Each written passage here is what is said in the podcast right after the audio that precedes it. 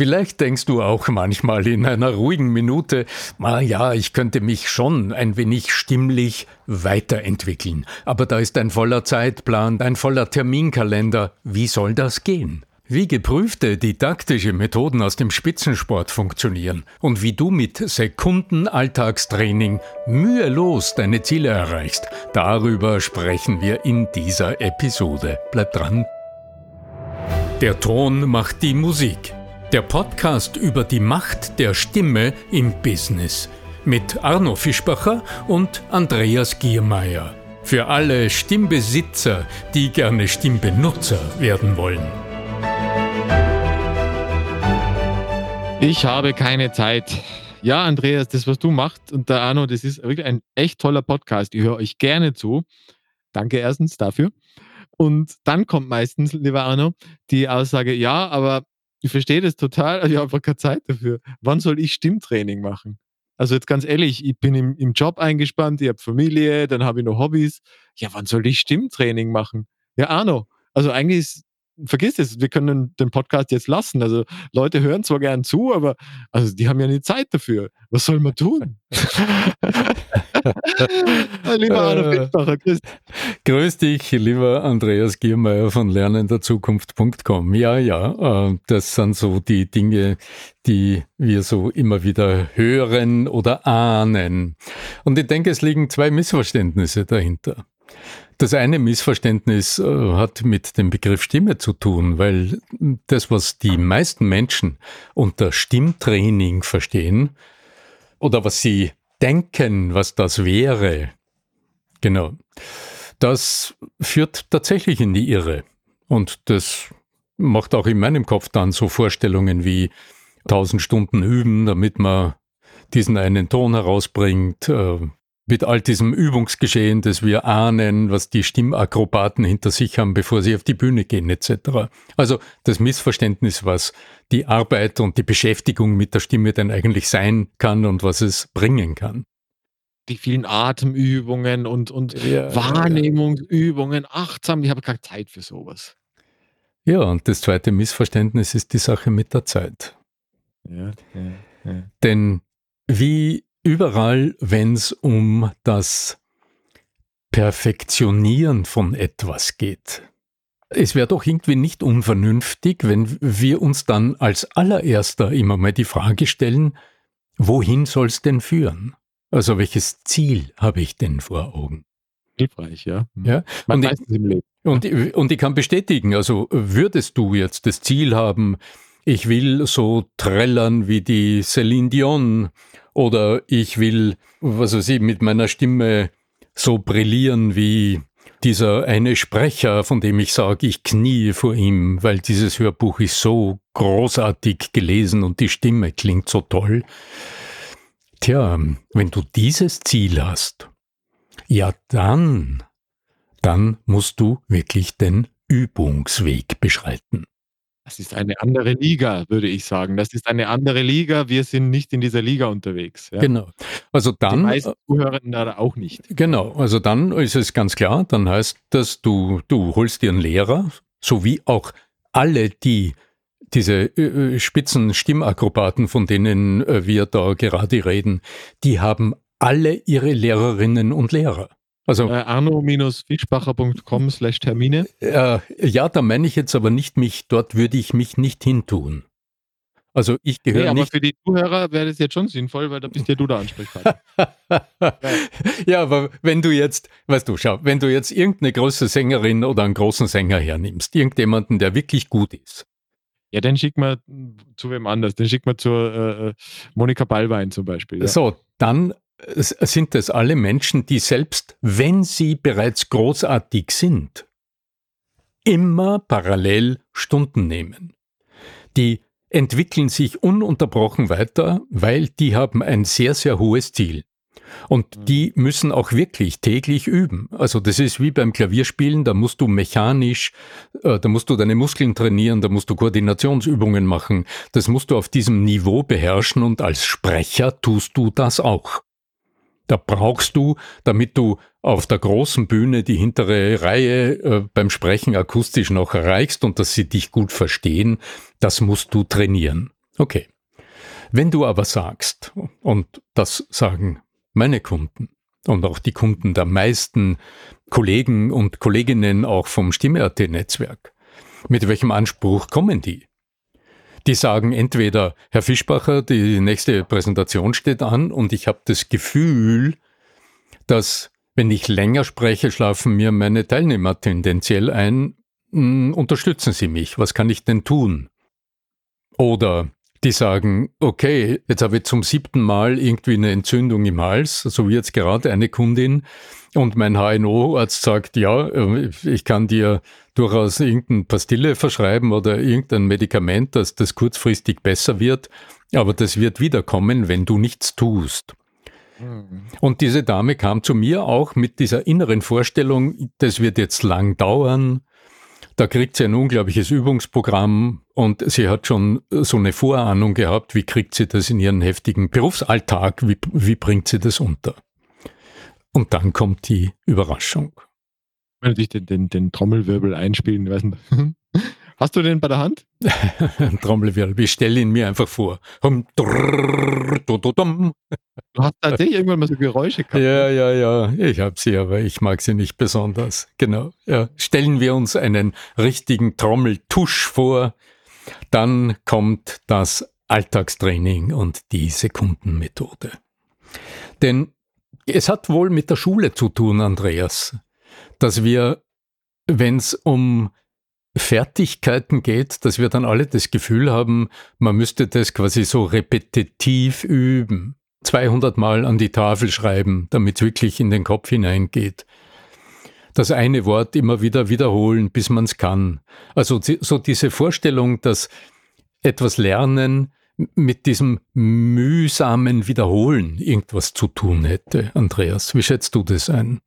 Naja, es ist die Frage, lernen wir Fertigkeiten, Fähigkeiten oder lernen wir Wissen? Für Fertigkeiten, Fähigkeiten ist natürlich die Wiederholung extrem wichtig.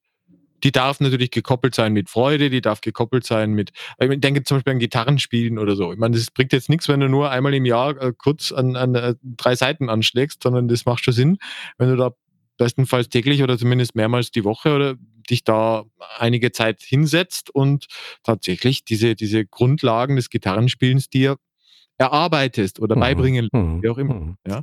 Also das bei mhm. Fertigkeiten die, solcher Natur würde ich schon sagen, macht schon Sinn, das dann mhm. auch zu trainieren. Ja. Mhm. Weißt, du, weißt du, was so interessant ist? All diese Vergleiche, also es ist ganz typisch, auch du, du sprichst jetzt über, über Gitarre lernen, also über etwas Neues lernen, sich eine neue Fertigkeit aneignen.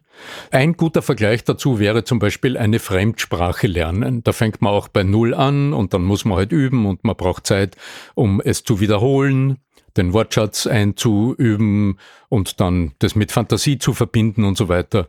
Nur das ja, und wenn ich dann irgendwann mal auf der Lernkurve, auf dem, in dem Anstieg dahin komme, dass ich tatsächlich äh, diese berühmte Steigung habe, die, die irgendwann äh, so steil ist, dass ich dann nimmer so, dann kann man vielleicht ein bisschen mit dem Üben abnehmen. Ja, also wenn du die ja. Grundlagen da muss, ja, so. Ich gehe nochmal zurück zum Anfang. Ich sage, diese, diese Bild exponentielle Steigung, die genau. wir uns alle wünschten. Ja. Ich sage, diese Bilder sind für all das, was sich meine Kunden wünschen, falsch führen in die Irre. Denn es kommt niemand zu mir, um eine völlig neue Sprechweise zu entwickeln. Das wäre denkbar, das ist möglich. Also als Schauspieler habe ich so einen Prozess hinter mich gebracht. Es hat Jahre gedauert, um aus meiner oberösterreichischen Alltagssprache irgendwie etwas Neues zu gestalten. Das ist so wie ein neues Instrument lernen. Das ist so wie Französisch lernen. Das ist wirklich so wie eine neue Sprache erwerben. Und das hat den Aufwand. Ganz klar. Und da muss man Zeit investieren. Es braucht ein hohes Zeitbudget. Es braucht sehr viel Engagement. Es braucht ein großes Ziel und das entsprechende Durchhaltevermögen, um dorthin zu kommen. Die Menschen, die zu mir kommen, die beschäftigen sich mit ganz anderen Dingen. Die sagen, Herr Fischbacher, in meinen äh, Verkaufsgesprächen habe ich das Gefühl, irgendwie, ich will dem Kunden was aufdrängen und das will ich nicht. Ich will nicht verkaufen. Ich will beraten. Ich habe ein großes Know-how, ja. Wie geht das? Geht es da jetzt um Üben? Nein, es geht um kleine Schlüsselmomente in der Kommunikation. In Oder Fall ist es halt, Haltung, würde ich sagen, ist das eine und das zweite ist Fragen lernen. Ja? Es, es, geht um kleine Schlüsselelemente in der Kommunikation. Welche die jetzt sind, auf das will ich jetzt gar nicht eingehen, weil das so unterschiedlich ist. Die, Fall, ja. die, die, Dame zum Beispiel, die also mit ihrer wiederholten äh, Kehlkopfentzündungsthematik da zu mir kam und sagt, sie braucht ihre Ausdruckskraft, um ähm, ihre, ihre Touristiker da zu überzeugen in einer ganz schwierigen Situation.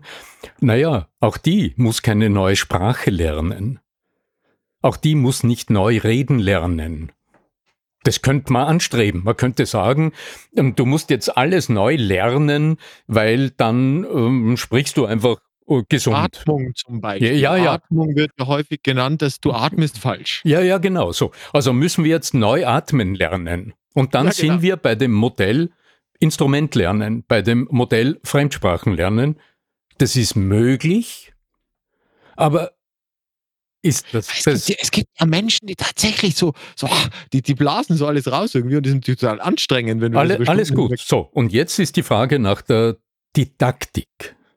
Ja. Also die, die Kernfrage, die ich mir seit 25 Jahren stelle, ist, muss man jetzt als Coach und Trainer, wenn man mit Stimme, mit Sprechen, mit Sprache, mit Sprachmustern, mit Rhetorik, mit diesen Dingen arbeitet, muss man da nach dem Modell neues Instrument lernen vorgehen? Und den Leuten sagen, so, das musst du jetzt einüben oder gehe ich anders vor und sag von vornherein, wir gehen ganz anders vor. Wir konzentrieren uns nicht auf das, was du dann üben musst, sondern wir konzentrieren uns auf diese eine Sekunde in deinem sprechenden Alltag, wo du für dich eine Entscheidung treffen könntest, eine Sekunde lang, während einer Sekunde, in deinem gewohnten Habitus des Sprechens, des Redens, der Sprache, der Stimme, des Ausdrucks zu bleiben? Oder unterbrichst du für einen ganz kurzen Moment diesen ewigen Reizreaktionsmechanismus? Also unterbrichst du deinen autopilot gesteuerten Handlungs- und habituellen Ablauf? Kommst zu dir?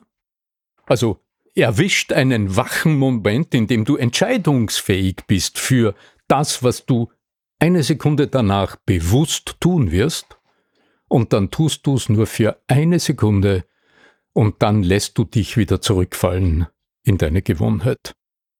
Was könnte das zum Beispiel sein? Ja, also dann sind wir wirklich beim Modell Alltagstraining. Und ähm, ab und zu in einer ruhigen Minute ähm, äh, erzähle ich auch gerne, weil ich manchmal gefragt werde, naja, woher kommen solche Systeme oder woher kommen solche didaktischen Ansätze? Ich habe äh, viele, viele Jahre, ich glaube 15 Jahre oder, oder länger, am Olympiasportzentrum in der Nähe von Salzburg als Vortragender gearbeitet, an der Sportuniversität der Uni Salzburg. Dort ging es um Auftreten, um Medienauftritt, um Sprechen in Radio und TV, also um Dinge, die Sportler als auch Sportmanager interessieren. So. Und ich hatte in einer großen Runde von Studierenden, das waren sicher 30 Leute in einem großen Hörsaal hier in, in Rief bei Herrlein in der Nähe von Salzburg, hatte ich unter anderem eine Skirennläuferin. Die war so Teil dieser, sie war Studentin, aber hat in irgendeinem Kader, also irgendwo wettkampfmäßig Ski gefahren. Die, soweit ich mich erinnere, sie war, glaube ich, äh, also Teil der, der, der Bundesheer-Sportbrigade. Äh, also ein Profi, ja, so. Und wir haben da über Rhetorik gesprochen und über Körpersprache und so Dinge. Und irgendwie war eine Pause und wir haben vorher über das Zwerchfell gesprochen und über so kleine Bewegungsveränderungen, die Einfluss auf den Zwerchfelltonus nehmen. Also es ging um souveräne Körpersprache und um die Frage, wie stehst du, wenn du präsentierst, vorträgst und zu Menschen sprichst. Und in der Pause kommt die zu mir und sagt, Herr Fischbacher, mir ist jetzt was aufgefallen. Im Grunde ist es ja genau dasselbe. Also im Chor, wie das die Sportleute sagen, also da in der Körpermitte, da gibt's diese kleinen Muskeln, die, wenn man dynamisch steht, zum Beispiel auf den Schienen steht, die einem eine Spur mehr Schwungkraft geben. Und sie hätte gerade vor kurzem, hat sie mir erzählt, mit ihrem Trainer darüber gesprochen und sie wären draufgekommen, dass sie irgendwo da in ihrer Körpermitte, wenn sie diesen einen kleinen, keine Ahnung, zwei Zentimeter langen Muskel ein bisschen mehr aktiviert, dann gewinnt sie beim Abfahrtslauf, ich weiß nicht, 700 700 Millisekunden beim Schussfahren, frag mich. Also irgendwie, es war eine sehr interessante Diskussion, weil ich habe vom Sport selbst nicht so wahnsinnig viel Ahnung, aber gesehen, da gibt's Parallelen. Gut, und dann habe ich gesagt, naja, was ist das für eine Bewegung? Und sie stand da und ich habe äh, für einen kurzen Moment bemerkt, dass sie sich voll konzentriert und ich habe kritisch hingeschaut, aber ich sah keine Bewegung. Dann sage ich, aha, äh, das war's jetzt. Ja, sagt sie, ich habe es gespürt. Zu sehen ist nichts, weil das irgendwie so eine Mini-Bewegung ist, die drückt sich äh, bewegungsmäßig kaum aus. Also ich war sehr begeistert, aber dann ist mir gedämmert, was das mit der Kernfrage meiner Trainerexistenz zu tun hat. Ich habe also jemanden vor mir gehabt, eine Frau, die konnte etwas, was ihr ihr Trainer gesagt hat, sie konnte diese Bewegung aktivieren. Aber das ist im Spitzensport ja nicht die Frage. Die Frage ist, kriegt sie es in der Wettkampfsituation gebacken? Also kriegt sie diese Bewegung wenn es um die Wurst geht, also wenn es um Sieg oder fünften Platz geht, kriegt sie dieses Gelernte dann umgesetzt. Und dann haben wir gedacht, ich frage sie einfach. Ich habe gesagt, na, wie trainierst du das? Dann hat sie erkannt, wie ich denke. Es war ein lustiger Moment. Sie hat geahnt, dass ich erwarte, dass sie dann sagt, ja, ich tue halt üben und ich fahre den Hang 700 Mal runter und ich übe das. Mhm. Dann hat sie gesagt, ganz anders wenn sie am Abend einkaufen geht und sie geht da, da hat dann noch so ein Supermarkt offen, dort um die Ecke hinterm Kreisverkehr. Und wenn sie dort einkaufen geht und äh, sie lädt das eine oder andere in ihr Einkaufswägelchen und kommt zur Kassa, dann hat sie gesagt, ist ihr, als würde die Kassa zu ihr sprechen, würde sagen, ha, Sabine, hallo, äp, äp, äp, Alarm. äh, sie hat sich also, sie hat also gesagt, entweder sie hat ernsthafte psychische Probleme oder sie Selbsthypnose. nee, es war, sie hat Selbsthypnose. Ja. Es war Nummer zwei. Und sie hat gesagt, ja. ihr Mentaltrainer hat gesagt, liebe Sabine, sei schlau. Man kann das natürlich mechanisch üben, aber so viel Zeit hat die nicht, hat sie mir erklärt. Sie hat einen vollen Tag mit Kraftkammer und mit, äh, was der Teufel, also acht Stunden Train Arbeit äh, für ihr Ziel. Da bleibt keine Extrazeit für so stundenlanges Üben. Also hat ihr Mentaltrainer gesagt, sei klug, verknüpf dir das, was du umsetzen willst, was du trainieren willst. Verknüpf das mit Alltagssituationen. Die nächste Frage war, wo stehst du ab und zu und was könnte dich daran erinnern? Hat sie gesagt, eh klar, ich gehe so gut wie jeden Abend, wenn ich rauskomme aus der Uni, gehe rüber in die Villa einkaufen. Hat er gesagt, super. Ja, was ist dort der Moment, wo du für einen kurzen Moment nichts zu tun hast? Hat sie gesagt, na Logo vor der Kasse stehen. Ja, hat gesagt, cool. Setz dir einen Trigger, einen Anker. Und sie hat mir die Situation geschildert. Ich meine, das kann man jetzt im Podcast wahrscheinlich schwer, äh, schwer schildern. Es war ein Bild für Götter. Also ich sah eine Frau, die ein, ein Habit Training nennt die ein, dann irgendwie so in dieser ganzen Gewohnheitenforschung. Ja, da gibt es ja James Duhigg verknüpfen von äh, im Prinzip schon vorhandenen Gewohnheiten. Das berühmteste Beispiel ist ja tatsächlich das Zähneputzen mit den mit irgendwelchen Dehnübungen oder Kniebeugen, Kniebeugen beim Zähneputzen, Dehnen beim, Knie, äh, beim, beim Zähneputzen, weil Zähneputzen macht man in der Regel ja häufig. Also zumindest einmal oder zweimal am Tag wäre das ja hilfreich, sage ich mal so, für die Zahngesundheit. Und wenn man es ja eh schon tut, könnte man ja so. Den verknüpfen, genau. Und wenn es jetzt um die Kommunikation geht, da ist man oft im Alltag. Ja? Also bei ihr war es die Supermarktkasse, die ein Signal sendet. Und in dem Moment hat sie einfach ihr, ihr Einkaufswägelchen ganz bewusst quasi in Zeitlupe vor sich hergeschoben und hat sich für zwei, drei Sekunden, sie hat vorgezeigt, das war ein Bild für Götter mit so einem nicht vorhandenen, mit so einem Lufteinkaufswägelchen, hat sich zwei, drei Sekunden voll auf diese kleinen Muskeln in ihrer Körpermitte fokussiert mhm. und hat dann losgelassen, gezahlt und äh, ist gegangen. Und auf meine Frage, machst du dann jedes Mal? Da hat gesagt, nee, entscheidender Punkt, der Trigger meldet. Aber der sagt nicht, tu es unbedingt, du musst, sondern der Trigger sagt nur, Achtung, du darfst dich entscheiden. Nimm die Möglichkeit wahr und lerne dich in diesen Momenten zu entscheiden. Und wenn du sagst, nein, heute freut's mich nicht, hast du dennoch den Mechanismus vertieft. Manche kennen das in der Fastenzeit, wenn sie zum Kühlschrank gehen. Du kannst dich entscheiden. Entweder du greifst jetzt, genau, oder eine Süßigkeiten-Schublade, ja. Entweder, ja. Äh, äh, ganz praktisch, äh, die Dame, die bei mir war wegen der Kehlkopfentzündung, mit der haben wir ganz simple Dinge gemacht. Zum Beispiel verstehen, dass wenn sie ihr sich körperlich aufrichtet, also Stichwort Kutschersitz, wenn sie im Sitzen spricht, dass sie sich Oberkörper lang macht, Nacken strafft, die muskuläre Entspannung spürt, die der Sense-Focusing-Effekt bringt und für einen kurzen Moment spürt, wie die ganzen Stressspannungen loslassen. Gut gegen Falten, ja. Genau.